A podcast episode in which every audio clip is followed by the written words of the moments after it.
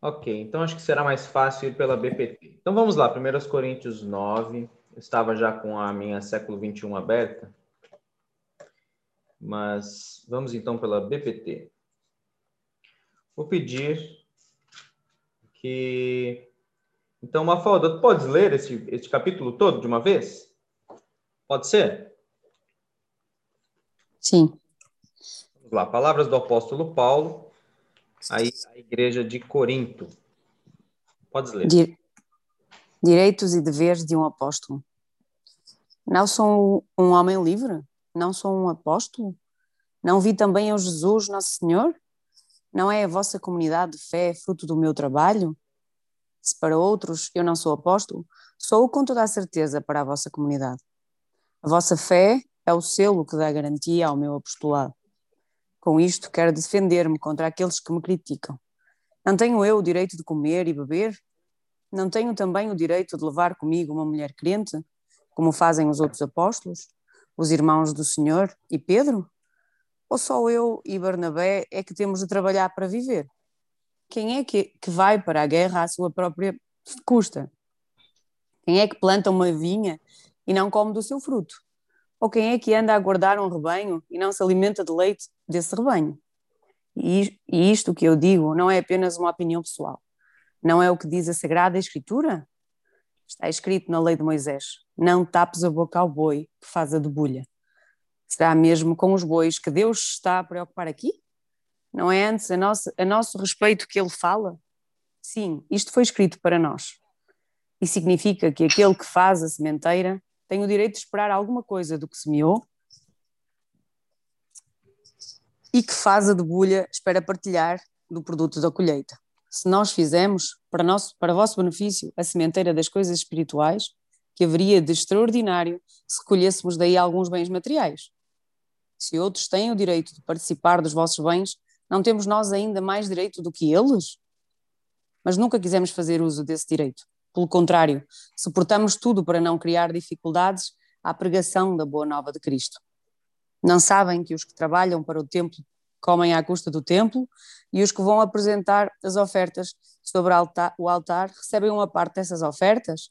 Do mesmo modo, o Senhor determinou que aqueles que anunciam a boa nova vivem à custa desse trabalho, mas eu nunca exigi isto a ninguém. Nem vos escrevo estas coisas com esse objetivo, preferia morrer. Não quero que ninguém me tire este motivo de orgulho, e não é por anunciar o Evangelho que eu, sinto orgulho, que eu me sinto orgulhoso. Isso é uma obrigação que eu tenho. Ai de mim se eu não anunciar a boa nova. Se o fizesse por minha iniciativa, podia ter um salário. Mas não é por minha iniciativa. É porque me sujeito a uma missão que me foi confiada. Qual será então o meu salário? O meu salário é a satisfação de anunciar o Evangelho sem exigir nada em troca, renunciando aos direitos que eu tenho sendo completamente livre diante de todos. Fiz-me servo de todos, para, para, para poder converter para Cristo o maior número possível. Com os, com os judeus, portei-me como judeu, para os converter. Sujeitei-me à lei de Moisés com aqueles que a cumprem, para os converter, mesmo sabendo que não estou obrigado a isso. Com os gentios, vivi como gentio, para, o, para os converter. Mas não sou livre da lei de Deus. Antes cumpro a lei de Cristo Fiz-me fraco com os que são ainda fracos na fé, para os converter. Fiz-me tudo para todos, de modo que por todos os meios pudesse salvar alguns. Faço tudo isto por amor do Evangelho, esperando por parte, ter parte nas suas promessas. Não sabem que no estádio todos os corredores tomam parte na corrida, mas só um é que, é que recebe o prémio? Corram, portanto, de maneira a poderem recebê-lo. Aqueles que preparam para uma competição privam-se de tudo e fazem-no só para ver se conseguem um prémio, que afinal dura pouco. Mas nós trabalhamos por um prémio que dura para sempre. É desta maneira que eu corro e não como quem corre sem saber para onde. É assim que eu luto e não como quem não, como quem dá socos à toa. Mas eu luto contra o meu corpo para o dominar, a fim de não acontecer que, andando a pregar aos outros, seja rejeitado por Deus. Ok, obrigado, Mafalda. Temos aí muitas coisas ricas neste texto e que cabe nos dizer, para começar, estamos aqui a ler um testemunho, um relato do apóstolo Paulo, que está no meio do seu argumento. Então, Paulo está a falar com a igreja de Corinto, e que sabemos que era uma comunidade de pessoas que haviam recebido o Senhor Jesus como Salvador. Quando voltamos ao capítulo 1 da carta, não há dúvidas quanto a isto, é? porque ele cita estes irmãos como pessoas que foram enriquecidas em Cristo, em toda a palavra, em todo o conhecimento. E no verso 6 do capítulo 1, ele diz: Porque o testemunho de Cristo foi confirmado entre vós. Então, ele está a falar com genuínos cristãos.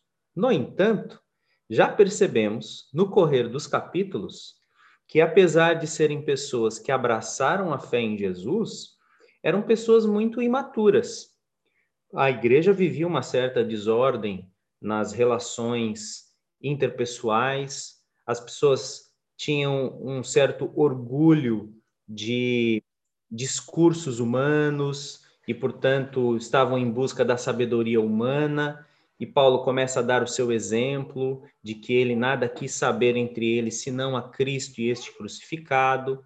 Então percebemos este padrão. Ele, ele aponta alguns problemas que a comunidade estava a viver e demonstra o seu exemplo. Afinal de contas, ele era um apóstolo, ele foi o plantador daquela comunidade e era bem conhecido daqueles irmãos. E apresentava o seu exemplo como sendo o exemplo de imitação de Cristo para que a igreja pudesse voltar aos trilhos e ser alinhada novamente. E quando chega no capítulo 8, falado pelo Beni, percebemos que havia aí uma discussão sobre o uso da liberdade cristã. Então, repare bem nesta expressão que vou dizer. Como é que usamos a liberdade que temos em Cristo? Porque Jesus Cristo libertou-nos do pecado, libertou-nos da morte, pela sua pelo seu ato de sacrifício, de justiça na cruz, ele deixou-nos livres. Agora, como é que eu ajo com esta liberdade cristã em certas questões que não são absolutamente claras para nós? E ali estava um problema que já vimos na semana passada: comer ou não comer a tal da carne sacrificada a ídolos que era comum na cidade de Corinto. Então, os açougues já traziam, os talhos, não é? Já traziam carnes que tinham sido oferecidas a ídolos e tal. E esses cristãos ficavam a pensar: posso comer, não posso comer? E alguns achavam que não tinha problema, outros achavam que tinha e por isso não, não podiam comer aquela carne. E este assunto trouxe divisões, divisões dentro dessa comunidade. Olha como termina o capítulo 8. Observa aí o último verso do capítulo 8, esta diretriz que Paulo dá e o capítulo 9 é uma continuidade do assunto. Então, observa aí o capítulo 8, verso 13. Na Almeida, século 21, diz assim: É por isso que, se a comida fizer meu irmão tropeçar, nunca mais comerei carne para não lhe servir de tropeço. Na versão BPT, diz assim: ah,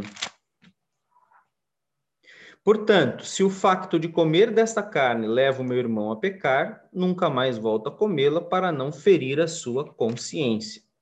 Então, Paulo já havia dado um caminho de modo a falar o seguinte: o que interessa não é o que eu sei, não é o meu saber, porque o meu saber me ensoberbece, mas o amor edifica.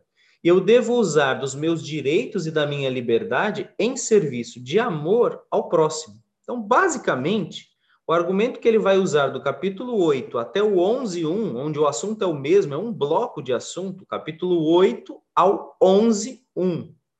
Nós temos aí como usar a liberdade cristã, sempre tendo em vista o bem comum dos outros. Ou seja, eu sou livre, eu tenho direitos, eu digamos, poderia dizer: eu mando em minha vida, Cristo salvou-me, eu posso fazer o que quiser com o meu corpo, com as minhas escolhas, com as minhas decisões, do que vou comer, do que vou beber, aonde vou. Tudo isso sou livre. Ok, mas Paulo está a dizer: faça do uso dessa liberdade algo que pense e considere os outros, os mais fracos. em virtude do amor.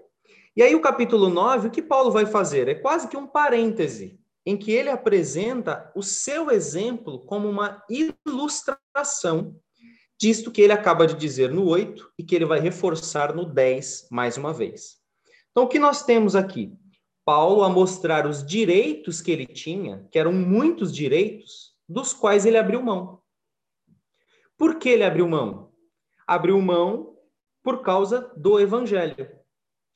Então, Paulo, basicamente, no 9, ele faz um parêntese no assunto para dizer: observa como eu sou livre, eu sou apóstolo, eu vi Jesus, nosso Senhor, vocês são resultado do meu trabalho no Senhor, são o selo do meu apostolado, ou seja, eu tenho muitos direitos, mas observa o que eu faço. Eu abro mão dos meus direitos por causa do evangelho, para poder ganhar a todos. Faço-me fraco com fraco, faço-me forte com os fortes, faço-me judeu para com os judeus, faço-me como os sem lei, ou seja, os gentios, mas não livre da lei de Cristo. Tudo isto para cooperar com o evangelho, para não fazer tropeço ao evangelho, para ganhar o maior número de pessoas possível, porque o meu pensamento não está exclusivamente, egoisticamente em mim, mas está em ganhar o maior número de pessoas possível. E aí está, então, o cerne do sentido deste capítulo, que é o capítulo 9. Portanto, eu poderia dizer assim, sobre este assunto de como lidar com a liberdade cristã. Paulo exemplifica como abriu mão de direitos pessoais legítimos que ele tinha por ser apóstolo, pregador do evangelho, plantador da igreja, a fim de não causar tropeço a ninguém, mas ao contrário, ganhar o maior número de pessoas possíveis para Cristo. Então, é como aquele. Nós dizemos no Brasil essa expressão, não sei se tem em português, de aqui em Portugal, vocês poderiam dizer-me, ah, que é um tapa com luva de pelica. Vocês dizem isso? Sim, mais ou menos. Não mais é bem assim. Nós Qual é, é mais um murro. Nós é mais um murro. Qual é a expressão cá em Portugal? Não é o dar uma chapadinha com a luva branca? É, exatamente. Eu estou no gozo. Ah! Basicamente é isso. É uma chapadinha com a luva branca? Exato. É o que Paulo está a fazer aqui, não é? Olha, vocês estão aí a discutir que vocês têm direitos, eu posso comer, eu faço o que eu quiser, afinal os ídolos não são nada, eu oro, eu santifico a comida. O outro fala: não, não pode, isso foi dedicado aos ídolos, isso foi dedicado a outros falsos deuses, não coma isso porque vais adorar outros deuses enquanto comer. E aquela briga toda e, e, de conhecimento, eu é que sei, eu é que sei, eu é que sei. Paulo fala: não, o amor é que edifica. Se eu for fazer alguém tropeçar, eu paro de comer. E agora observa o meu exemplo. Eu tenho direitos, eu sou apóstolo, eu vi Jesus, eu plantei esta igreja, vocês são selo do meu, do meu apostolado. E depois ele continua com outros direitos que ele diz: olha, eu tenho o direito de receber o salário é, de vocês. Eu tenho o direito de receber o sustento e a ajuda e o cuidado financeiro de vocês sobre a minha vida. Especialmente porque a própria lei vai dizer isso quando exemplifica de que não ates a boca do boi enquanto ele debulha, porque o boi, enquanto debulha, precisa comer do alimento que ele está a debulhar. E aí ele fala: Achas que, o, que Deus, quando escreveu isso na lei, estava preocupado com os bois? Claro que não, ele estava preocupado com os homens. Está a referir-se a nós. Depois ele cita que aqueles que participavam do altar e serviam no altar, lá no Antigo Testamento, no tabernáculo, no templo, aqueles que, que faziam os sacrifícios da carne que eram oferecidas ao Senhor, tinha uma parte que era separada para os sacerdotes e os levitas, e eles comiam dessa parte, ou seja, eles participavam do altar e comiam comida do altar que eles mesmos serviam. Portanto, Paulo está dizendo: olha, eu tenho diversos direitos. Eu não tenho direito de levar uma esposa comigo, porque o Pedro leva uma esposa com ele, crente. Outros apóstolos, outros irmãos levam esposa, mas eu não tenho esposa, assim como Barnabé. Será que somos, aliás, a questão de Barnabé que ele cita é de não ter auxílio financeiro, né? Barnabé provavelmente trabalhava para fazer o trabalho missionário também. Então ele fala: eu tenho N direitos, mas no verso 15, não tenho me servido de nenhuma dessas nem escrevo isso para que assim se faça comigo, pois para mim seria melhor morrer, ninguém irá invalidar essa minha glória. E ele vai dizer qual é o salário verdadeiro dele, qual é a recompensa. Recompensa e salário são palavras que estão aí no, né, é, é, é, são traduções diferentes para a mesma palavra. Ele estava falando antes o quê? O direito ao salário. Mas ele fala, mas qual é o salário que eu tenho? É de falar gratuitamente para vocês, sem causar nenhum tropeço e sem me servir dos direitos que me são dados e que me são legítimos. Então, esse é o raciocínio de Paulo, basicamente para ilustrar como é que a igreja deveria agir naquela questão do capítulo 8, sobre o direito de usar a liberdade como bem quer. E Paulo fala: eu tenho direitos, mas abri mão por causa do evangelho, para não agir como eu quero, mas para agir para servir, para abençoar, para amar pessoas, para salvar o maior número possível de pessoas. Então é interessante perceber, naquele exercício que fazemos que o Troy nos ensinou, o oika, algumas palavras que são repetidas aí nesse capítulo. Observa comigo, por exemplo, a palavra direito. Quem está com a versão ao meio da século 21 vai perceber que esta palavra está constantemente no capítulo. Na BPT eu não fiz esta análise, mas eu vou falar aqui o verso que podes olhar aí. Olha, capítulo 9, verso de número 4. Não temos nós o direito de comer e beber? Paulo está a falar dele. Verso 5. Não temos nós o direito de levar conosco uma esposa crente? Verso 6. Ou será que somente eu e Barnabé não temos o direito de, de deixar de trabalhar pelo sustento financeiro? Depois, no verso 12. Se outros participam desse direito sobre vós, não o teríamos nós ainda mais? Mas nunca exercemos tal direito, antes a tudo suportamos. Né? O direito de receber bens materiais, uma vez que eles semeavam o espiritual. Depois temos aí, ah, verso de número 18. Lá no finalzinho diz assim: e assim não me sirva de meu direito. Mais uma vez, não é? Então, o tempo todo Paulo está a contrastar aquilo que ele tem de direitos, mas que ele abre mão por amor ao evangelho, por amor a Cristo, por amor a ganhar mais pessoas. Agora observa comigo a quantidade de vezes que a palavra evangelho aparece.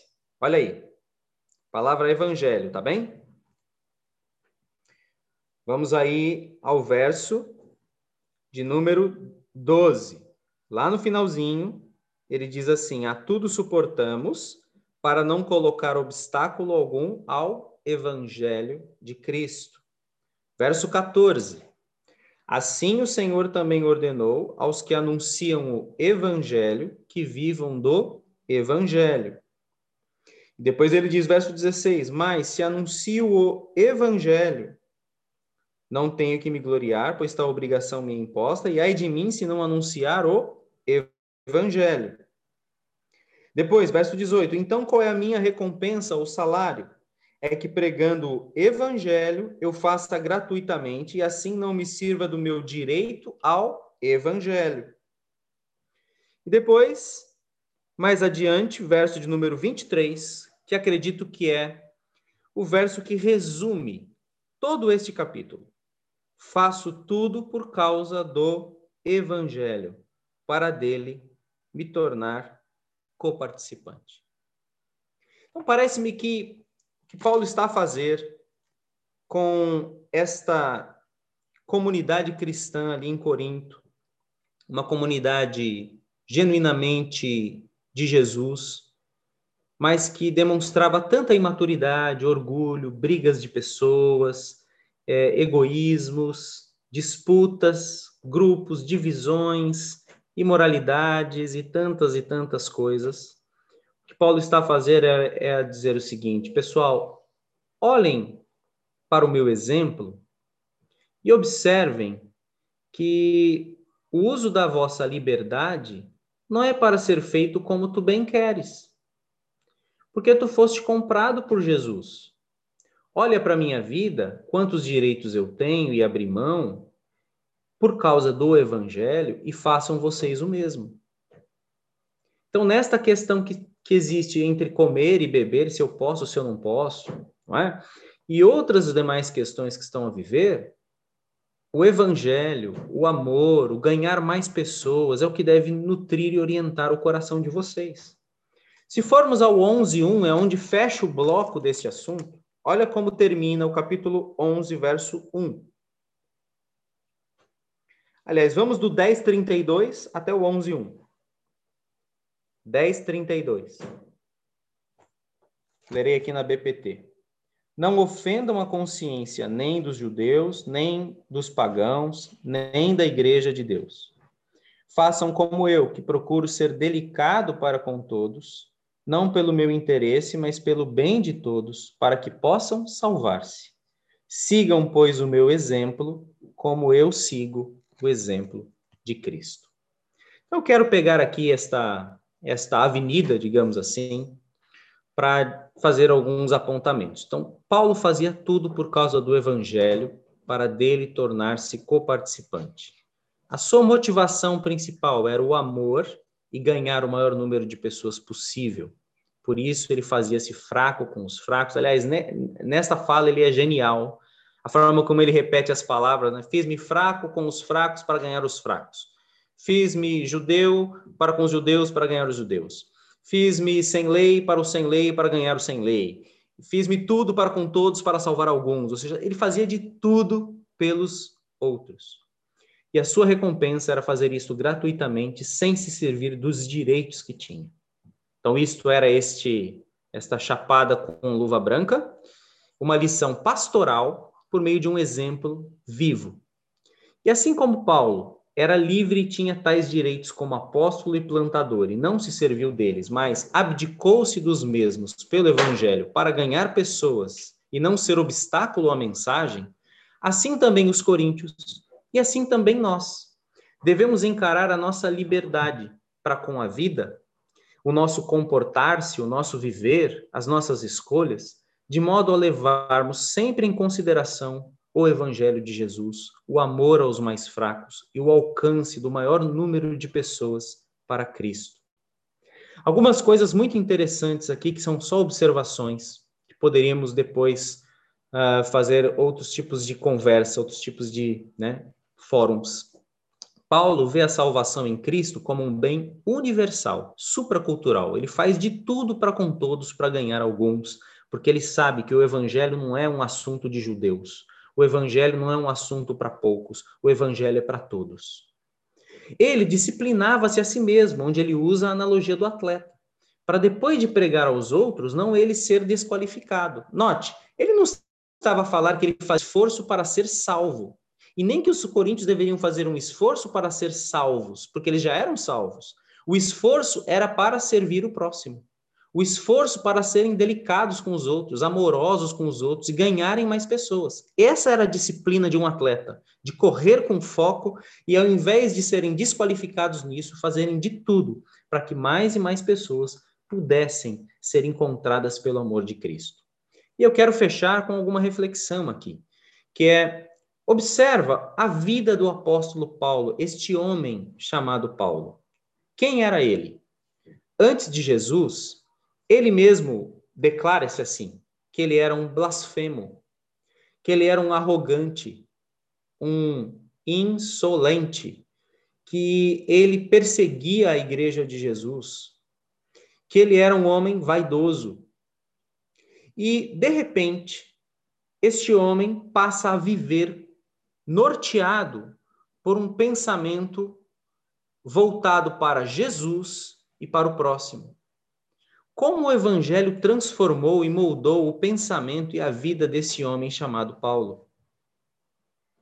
Pensa na conversão dele, a narrativa que ele faz em Atos 9, a sua história pregressa, e depois de encontrar-se com Jesus, o que mudou na vida dele, como ele, como ele passa a definir-se a si mesmo a partir de Jesus, da cruz, desse encontro com Cristo, a união com Cristo, Alguém que escreveu tantas cartas maravilhosas, um dos principais doutrinadores do Novo Testamento. Quantas doutrinas centrais do Novo Testamento passam por Paulo? A justificação pela fé, a união com Cristo, o significado da cruz no batismo, a morte, ressurreição, vida eterna, vida pós-morte. Quantas coisas transformaram a mente desse homem e fizeram com que ele aqui possa ser um exemplo e dizer: imitem a mim como eu imito a Cristo, porque eu abro mão dos meus direitos para ganhar o maior número de pessoas possíveis, enquanto vocês estão a brigar sobre os vossos direitos e o que vocês querem fazer com a vossa liberdade. A pergunta que trago, portanto, é: primeiro, o que é este evangelho que faz isso com alguém? Que evangelho é este que vira, que vira alguém de cabeça para baixo assim? Que faz alguém que era egoísta e que só pensava em si, de repente, mudar? Que mensagem é esta? O que é o evangelho? E aí vale lembrarmos o que foi que Jesus fez por nós na cruz. Nuno já disse isso no momento da ceia. Em João 3,16 temos lá o texto clássico. Jesus é o Filho de Deus que deu a vida dele na cruz por mim, por ti, pelos nossos pecados, para que nós sejamos salvos, para que nós tenhamos uma vida colorida, com sentido, com significado, com direção, com esperança eterna e só Ele pode encher o nosso coração de alegria ao dar-nos o Espírito Santo, dons e um caminho para a vida. Isto é o Evangelho. Ou seja, Deus fez o mundo perfeito, fez o homem, amou o homem, mas o homem se distanciou dele. E em Cristo, na cruz, Deus reconcilia o homem com ele e o conecta novamente para que ele tenha esperança, salvação, vida eterna. Isso transformou a mente de Paulo. E a minha pergunta, portanto, a ti, a mim mesmo é: como o evangelho transformou a tua vida? E como o evangelho ainda está a transformar o teu pensamento e a tua vida hoje? Note que Paulo passou a pensar a totalidade da sua vida, tendo como parâmetro, como prumo, o evangelho. Tudo faço por causa do Evangelho, para dele tornar-me coparticipante. Faço tudo para com todos, para salvar alguns. O meu objetivo é ser como este atleta e não ser tropeço para que ninguém encontre esse grande amor de Cristo. Então, minha pergunta é: o que é o Evangelho para ti? O Evangelho já transformou a tua vida? Já tiveste um encontro com Jesus? E se sim, como o evangelho continua a transformar a tua vida e a moldar todo o teu pensamento, toda a tua vida, todas as tuas atitudes. Porque é assim que deve ser. E aí eu fecho com essa fala de Paulo: Sede meus imitadores, como também eu sou de Cristo. Tudo isso que Paulo está a falar para esta igreja tem como base o que Jesus fez por nós. Porque Jesus era aquele que tinha todos os direitos do mundo como filho de Deus e abriu mão dos seus direitos para dar-se na cruz por nós. Jesus tinha todos os direitos, todas as prerrogativas divinas, seus atributos, divindade, poder, onipotência, onisciência, ele sabia tudo, ele conhecia tudo. E aí ele se faz um bebezinho, um ser humano, para ser cuidado nas mãos de Maria, ter que mamar, ter que ir à casa de banho. Jesus passa por todas as experiências de crescimento e aprende a obediência pelas coisas que sofre. E vai até a cruz, morte de cruz, para Deus o ressuscitar ao terceiro dia e dar-lhe o um nome que acima de todo nome está, para que ao nome de Jesus se dobre todo o joelho, nos céus e na terra, e toda língua confesse que Jesus Cristo é o Senhor para a glória de Deus Pai. É isso que diz Efésios, aliás, Filipenses capítulo 2. Que ele não levou em consideração como usurpação o ser igual a Deus, como algo a que ele devia apegar-se, mas ele esvaziou-se, assumiu a forma de servo tomou a forma humana, foi obediente até a morte, morte de cruz, e por isso Deus o exaltou. Então é com esse exemplo de Jesus, que tinha todos os direitos e abriu mão deles por nós, é que Paulo abria mão dos seus direitos e que diz à igreja: vocês também devem abrir mão dos vossos direitos e saber lidar com a vossa liberdade em amor ao próximo.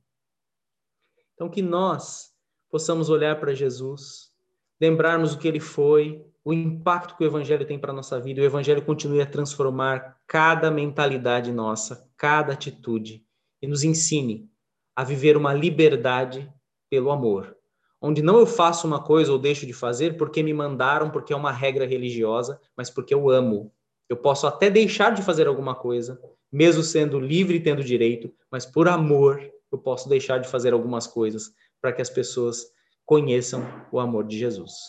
É isso. Deus os abençoe.